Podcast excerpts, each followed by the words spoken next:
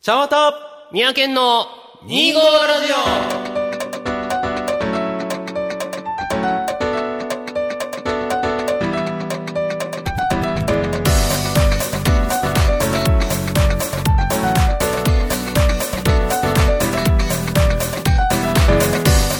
はい、皆さん、こんにちは。ちゃわたでオす。はい、三宅県です。始まりました、25ラジオ。はいこの番組は、2月25日生まれ、ちゃわたと、 12月25日生まれ、三宅県という25日生まれの二人が25歳の時に始めた。おしゃべりネットラジオです。わはい、ケン君。はいまあ、本日は5月15日でございます。はいそうですねまあ、残念ながらね、ゴールデンウィーク10連休、今年でございましたけど。残念ながら、 残念ながら、やっぱ、なんか、やっぱ連休が終わるって少し寂しい気持ちにならないまあ、それ連休がはもう10なのか5なのかは別としてね。連休がもう終わってしまいましたのが残念だなんかといねうことね。そうはないんかはすいごはいく。寂しい気持ちになるなと思うんだけども、今年のゴールデンウィーク、健君どうやっえーっとね、僕は10連休ではなくて、はい5月に入ってからの休みやったんやけれたども、まあ、令和になって最初のね、家族旅行に、えーは行ってきましてですね。はい、行ってきましたよ。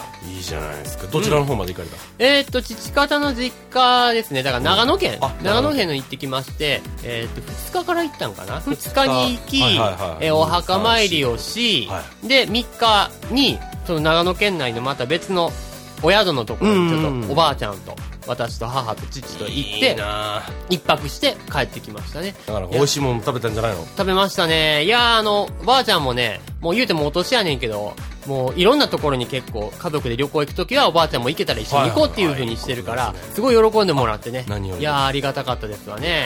はい。和田さんはどうよこの連休じゃ僕はまあ平成の終わりに、えーまあ、おじ夫婦が来て、はいはいまあ、ちょっと楽しくボクシングもしながらボクシングえーいろいろやりましてあーまあ、あとは妹がいたりとかして、まあ、僕自身は全然、えー遊びに行ったのはまあ1日だけかな、はいはいはい1日だけちょっとねあのカードゲームもしに遊びに行ったぐらいで、はいはいはいはいそれが特段、うん、そんな出歩いたこともなく仕事もあったんでね、んえーまあ、普通の休日だったのかななんてこと思いますまあけでどねも親戚の方が来られたり家族の、はいまあ独り立ちした家族が戻ってきたりとかっていうのはやっぱりまあ連休だからこそっていそううとこそう、ろはあるよね。ならではの楽しみではあるよねねもうしっかりちゃんとお休みもしてらっしゃるわけだ、はいということですねございますね。はい、皆さんもね、休みボケに負けずにね、ゴールデンウィーク終わってしまいましたが、頑張っていただきたいと頑思張いってますいよかないといね。けませんね。はい、我々もね、頑張っていきましょはい、てなところでね、えー、ニゴラジオ第5回スタートです。う。はい。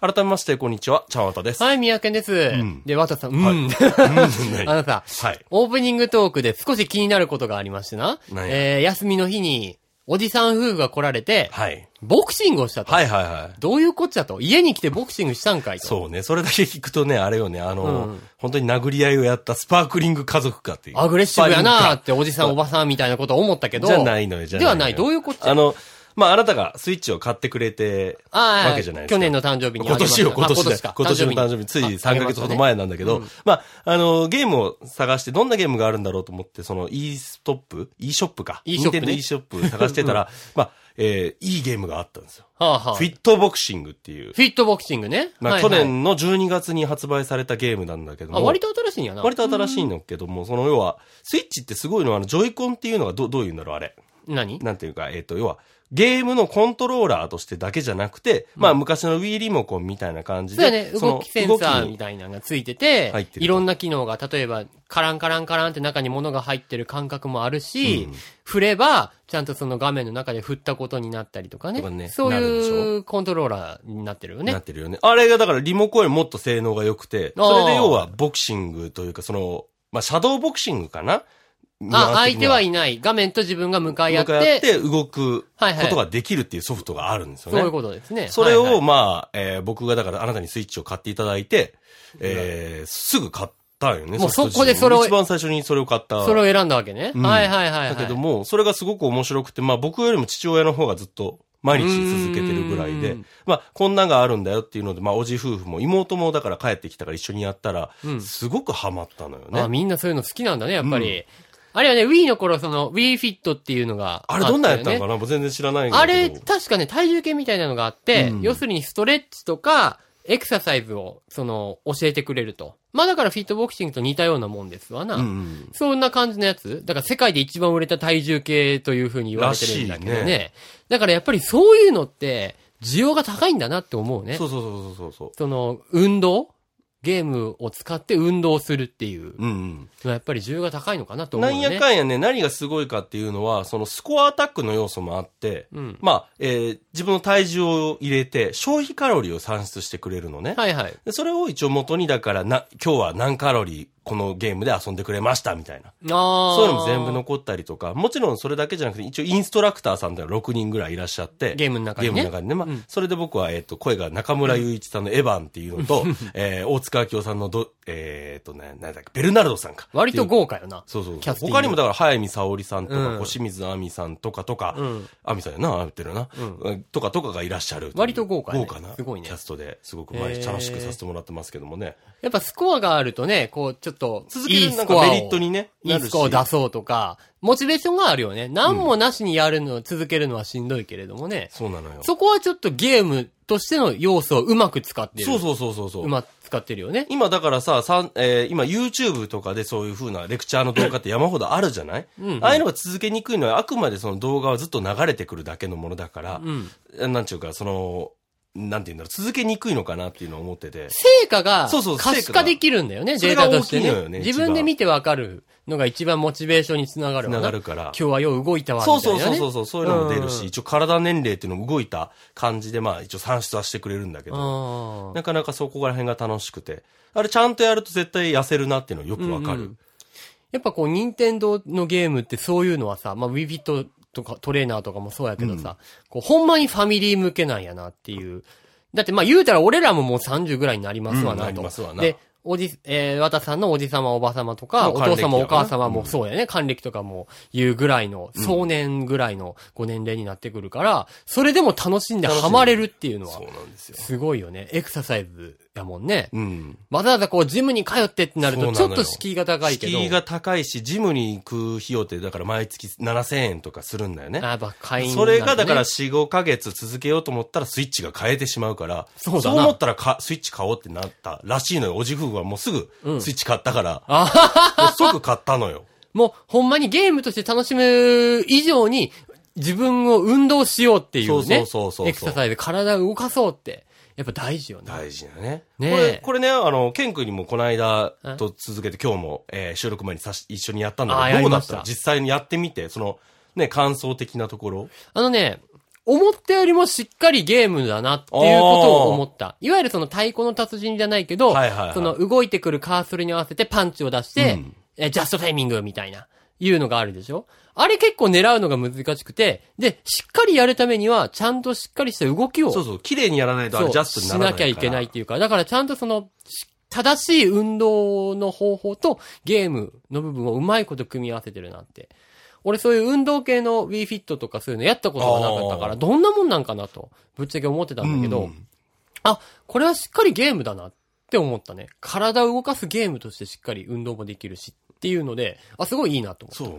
で、疲れるね、あれ。結構疲れるのよ。ちゃんと運動やね。あれね、あの、僕だからこの、おじ夫婦が来た日とか、うんまあその翌日は、1日500カロリーで遊ぼうよとああ。思って、一応やったら、やっぱ翌日以降からこの二の腕のあたりとか、ちょっと腰のあたりがだるいなとうん。いう風になったりとか、そう、俺も前回来てやった次の日、ちょっと、うん、腕と、えっ、と、これ腹筋周りの脇腹あたりとかか、あの辺がちょっと結構違和感が、というかだるさがあってね、あ、つこてたんや筋肉ちゃんとというのがあったねあ。ーバカにできないね。結構バカにできないのよ。あの変な話ね。そうなの所詮ゲームやろとか、そんなんもう全然ない全わ。然ないねん。うん、ようできてると思った。なかなあれかはこれはね、なかなか今ヒットしてて、まあ、たまにね、こうセールがあったりとか、もちろんいっぱい流通しだしたので、まあ、えー手に取りやすくなってるのかなっていうふうにはそうだ思うんねで。すけど、ぜひぜひこれはね、皆さんプレイして、スイッチをおもお持ちの方でね、特にその、お肉が気になってきたな という方はぜひプレイされてみたらいいかなとはい。思います。これはあの、1ヶ月続けると動き綺麗になるから。あ、やっぱり。あの、うちの親父なんかすすごいそうで、一緒に二人でやったんだけども、親父動きすごく雑だなと思ったのよ。うん全然できてないなと思ってたんだけど、ひこ一月ぶりに一緒にやったら、めちゃ綺麗になってた。毎日やってはるんかな。毎日やってはる あ、。やっぱ鍛錬やな。関連です。これ毎日続けると本当に効果が出てくるので、ぜひ皆さんもプレイしていただければと思います。 はい。ミヤネットシャワター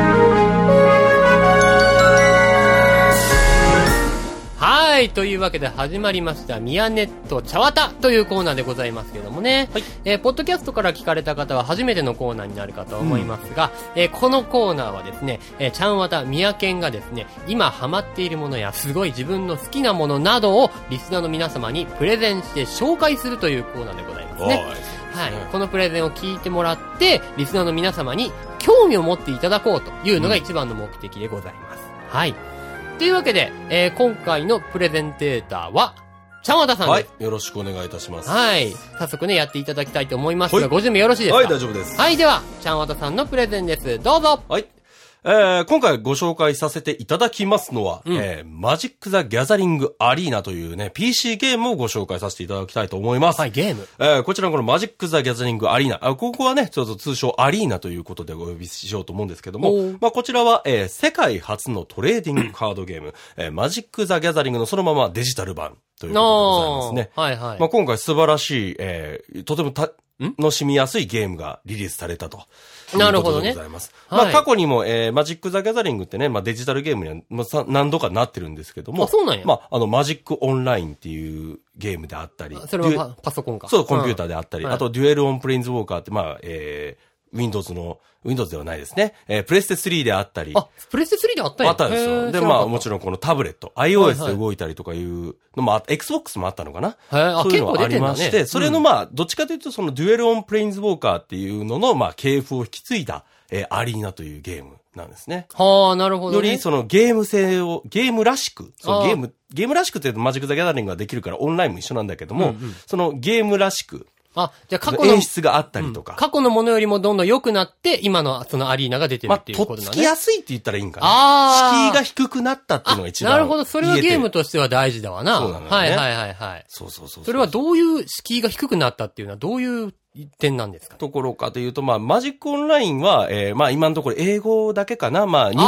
語はないのよね。まず海外の大きなところは、そうそうそう。カードゲームやったもんね、元そうなはんですよ。なるほどでねち。ょっと課金しないと、えーすることが できない。始めること自身ができない。あ、そうなんや。らしいんですよね。はいはいちょっと詳しいことはわからないんですけど、聞いてるとそういう話で。うんで、えー今回のそのマジック、アリーナは何かというと、まあ、なんとコンピューターがあるだけで、Windows のコンピューターがあるだけで始めることができる。基本は無料とい基う。本は無料ですね。ことなんだね。ははいいはいはいはい。じゃあ今度は無料だったらそんなに遊べないんじゃないのっていうふうに思う方も多くいらっしゃると思うんですけども、ん何がすごいかって、無料でもそこそこ遊べるような構築済みデッキが最初に渡されるんですよね。あー、なるほど。じゃあ、アナログでよくあるカードゲームを始めるためには、まずカードショップにカード買いに行かなきゃいけないよとはいいう手間がないわけ。ない。そこにお金がかからなかい。からないんですよ。なるほどね。それは、あの、本当に初めてやる人でも、ある程度ゲームができるぐらいの、えーものがデフォルトで用意してあるんだね。カーそうドのなんです。よ。なんつったらいいのデッキって言デッったらいキ、いのデッキ、デッキかな。うん。うん構築済みのデッキがあって、それでも、あの、いくつかのデッキは、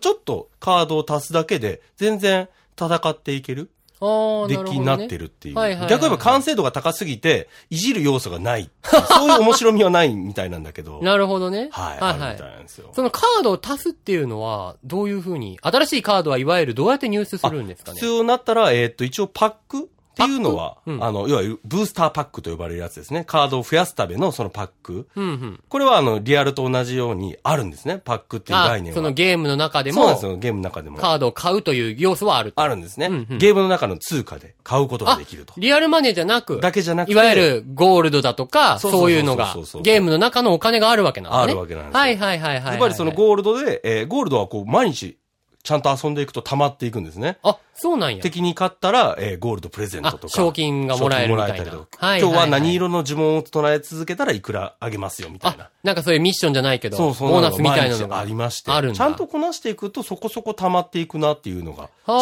際やってみた感想ですね。なるほどね。はい。え、ということはつまり、逆に言うとリアルマネーの要素もある。もちろんその、もっと強くなりたい、もっといっぱいパックが必要だっていう時は、そのリアルマネーを、あーまあ、ドドルなんだけども、まあ、クレジットカードとかで決済することで手に入れることができる。あ、そこはドルなん や。そうなんです よ。で、なるほどね特定のカードが必要になった場合、このパックを剥いていくと、ある程度貯めていくとですね、ワイルドカードっていう、まあ、カードの引き換え券。ここれ、が手に入るんですよ。そのパックの中に入ってるんだ。入ってたり、そのパックをひ剥くと、その、何回か剥くと、なんかレアの、レアカードのワイルドカードプレゼントとあーな新割屋のワイルドカードプレゼントっていうあのがあっのて、。実際のお買い物でもよくある5個買ったら1個プレゼンそトう、みたまいあ、な。みたいな感じがねそういうノそそそリでもらえるわけ。で、これが何がすごいかって、神話レアっていう、まあ、レアリティがあったら、新あれは。ああの、マジックにはコモンとアンコモン、レアに、神話レアっていうそのカードのレベル、一番レアね。そう、の一番レア新な話レアってい神うのが。話レアっていうのがあるんだけども、これのカード何でも買えれる。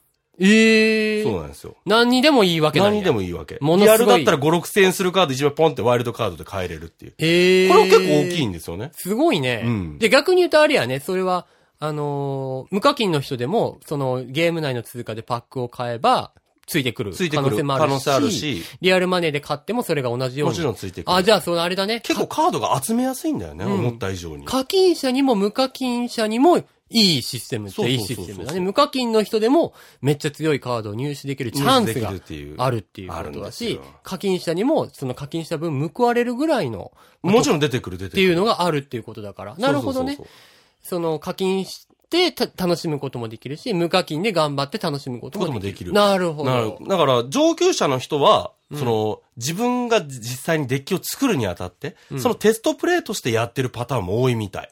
ああ、リア、アナログでやる前に。前に、どうないうるほ動きするどんだろう、このカード使うとっていう時にやったりとか。ああ、なるほどね。で、えー下級者、初心者とか、まあ僕みたいに、まあいわゆるカジュアル勢、エンジョイ勢と言われる。んまあ他のゲームだった。わかるわからそういう人たちはもうゆっくり回ったり、好きなカード、デッキ作るのに、あ、パーツ足りないや、ワイルドカード入れてみようとか、まあ、で作ってみようとか、るほどねそんなんができる。お手軽っちゃお手軽なだよね。のよ、これ。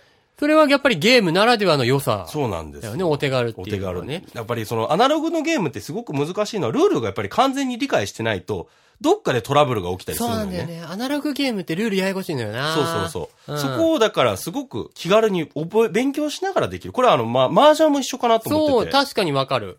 気軽に始めれるよね。そうそうそうでわかんなくてもなんとなくできるしね。うん。で、さっきも言ったようにゲームだったら多分一人でもできるか。一人でもできるんだったら、その、まあ、周りの人にやいのやいの言われる心配もないしね。ないしね。ね。そういうのがちそうょそっうそとやっぱり対人になると怖いっていうのがあるけどね。ないしね。で、チャットがないから、あ、ないんだね。まあだから世界の人とデュエルする、まあ一緒に遊ぶことができるので、言葉が要は通じないから、なんだろう、最低限の言葉しか使えないの。よろしくとか。あ、もともとあるメッセージから選ぶタイプ。そうそうそう、選ぶタイプ。多はい分こはいはれい向こうの言語に合わせて、はいとか、あーニーハオとかいう風に出るんだと思うんだけど。なるほどね、なるほど。それはお手軽だね。そうそうそう。だからそう、勝手に打ち込むと煽られることもないっていう、 すごくその、環境もいいなっていう。ああ、それは安心やわな。んそれはもうほんまに、初めての人にこそやってもらやっいたていもらい感じた。はいすそるのね。人口を増やすために多分やられてるんだろうなっていうのも思うし。ああ、もともとのアナログの方にそうそうそう。で、はいはいマはジいックのその、専門店では結構アリーナからやられてる方よかったら紙の方、要はリアルのマジックも一緒にやってみませんかっていうので、結あー構お安く、お得なパックを作ってたり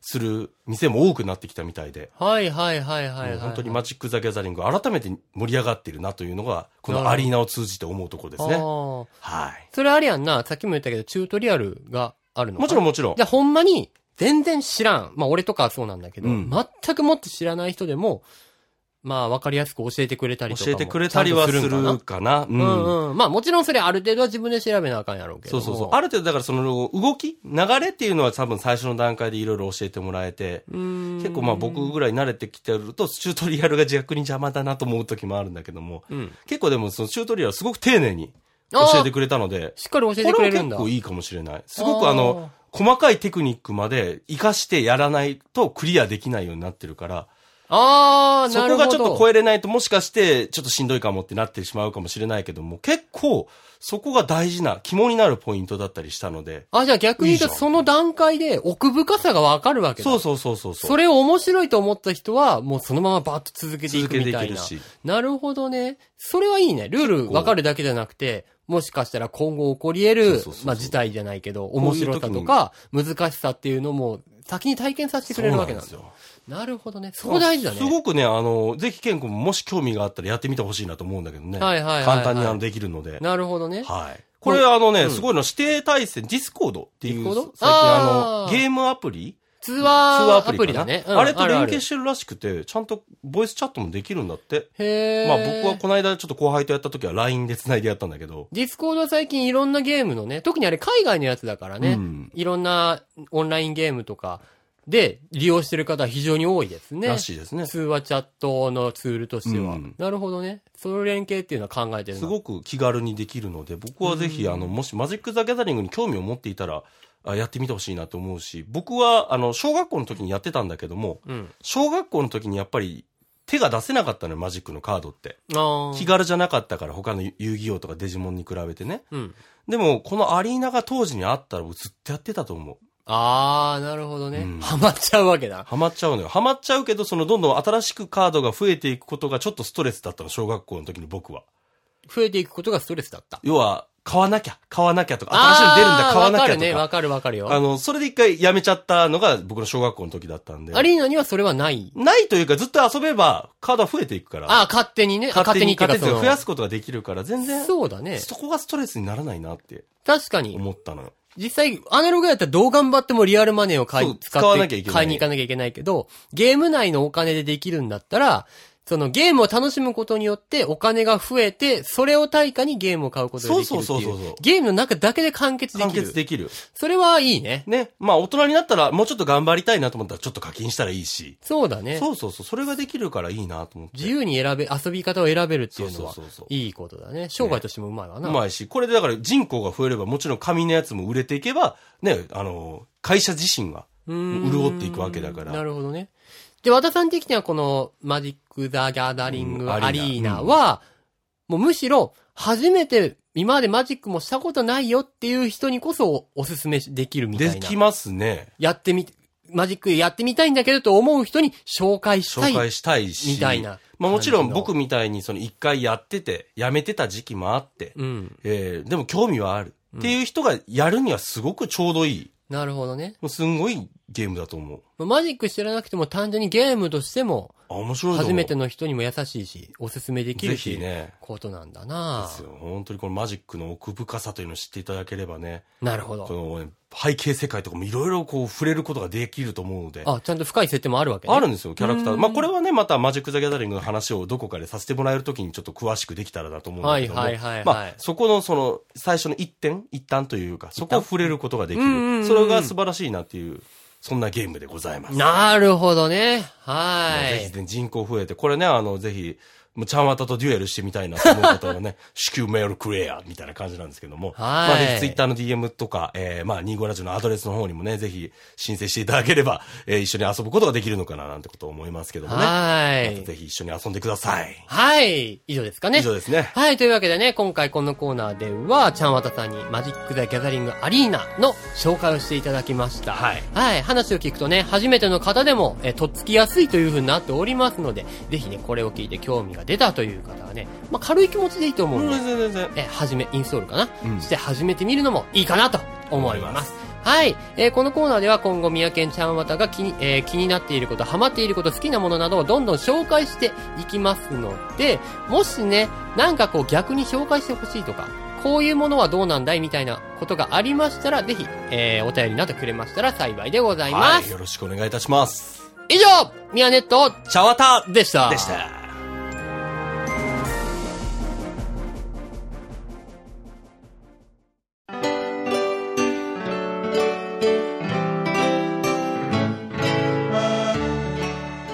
お別れの時間です、はいこの番組では皆様からのメールをどしどし募集しておりますご意見、ご感想、ネタ提供など何でも結構ですので、皆様どしどしお送りください。メールアドレスは、25radio.kw.gmail.com 数字で 25radio.kw.gmail.com です。えーこの番組を配信している、えーシーサーブログの方にもね、メールアドレス等々、えー貼っておりますので、そちらからもね、ぜひお送りいただければと思います。うんえー、ちゃんと宮県、えーそれぞれで、えー個人のツイッターアカウントを、えーまあ、運営と いうか、うんえー持ってますねしておりしておりますので、そちらからもね、えーフォロー等々、ぜひよろしくお願いできればと思います。あと、25ラジオにつぶやくことをつぶやかれる際は、シャープ25ラジオ、はいいえーいわゆるハッシュタグという分ですね、えー各各種 SNS でつぶやいていただければと思います。えー、ちゃんわた宮県ともども確認しておりますので、ね、えーそちらもぜひぜひつぶやきよろしくお願いいたします。はーい。はい。てなところでね、はいえー5月15日の回でございましたけど。そうでしたね。は久々の茶綿でしたが、どうでしたかどうでした熱く語ってたけいやーいろどいろね。ね、こう、考えなきゃいけないことは多々あるなということまをあね、それは毎回ね、こう、身につまされるというか考えてなかったのかな、みたいな。まあ、何のコーナーでも考えなあかんけれどもねそ。うそうそうそうなんかいろいろね、あの考えさせられる、まあ、毎日でございますね。毎日なの はい。コーナーの話どこ行ったの まあまあいいや。まあその、マジック・ザ・ギャザリング・アリーナまあってぜいひうのがねね。、あのみんなで一緒に遊べれたら僕は幸せだなと思うので、ははい。ぜぜひぜひひよろしくお願いいたします。い。はい。あね、そういえばあの、ブログでもお知らせしたんですけど、この番組が、えーそうそうそう Apple? アップルポッドキャスト。そうそうそれえーいわゆる iOS とか、えーまあ、もちろん PC、えーまあ、iTunes、まだあるか。iTunes とかで、えーっと、ポッドキャストっていうのがあるんですけども、はいまあ、そちらで、えー全4回、あ過去4回、てか過去、えー25ラジオ、こうシーサーブログに移行してからのやつ全部うん聞けますし、あのー携帯電話とか、えー iPhone とか、そういったものにもちゃんとダウンロードして、はいえー持ち出して外で聞ける。これはもうやっぱり僕たちのやりたかったラジオの形に一番、 まあ僕たちが僕が一番すごくラジオとしてやりたかった形に近づいたのかなとうんうんうんうん、えーそういうふうに思うんですけども、うんはい。まあ、その配信される場所が増えるというのは素晴らしいこ素と晴らだとしい思こいとまなすのので、で。ぜひね、はい。えー聞いていただければと思います。はい、いろんな方、ぜひおすすめして聞いてみてください。はいというわけで、次回は次回は5月の25日回でございますね。はい、第6回かな。第6回ですね。はいえー6回だってね、ちょっと今回テンポ早いからね、ああ、まあそうかもね。更う新頻ん。度がいつもより早くなったので、もうはい6回かということでああ、更新頻度の話ね。ね、はいはい。頑張っていきたいと思いますけどもね。はいはいはい。てなところでね、ここまでのお相手はちゃんわたと、宮健でした。あ次回も聞いてくださいね。それでは、ささよよなならら。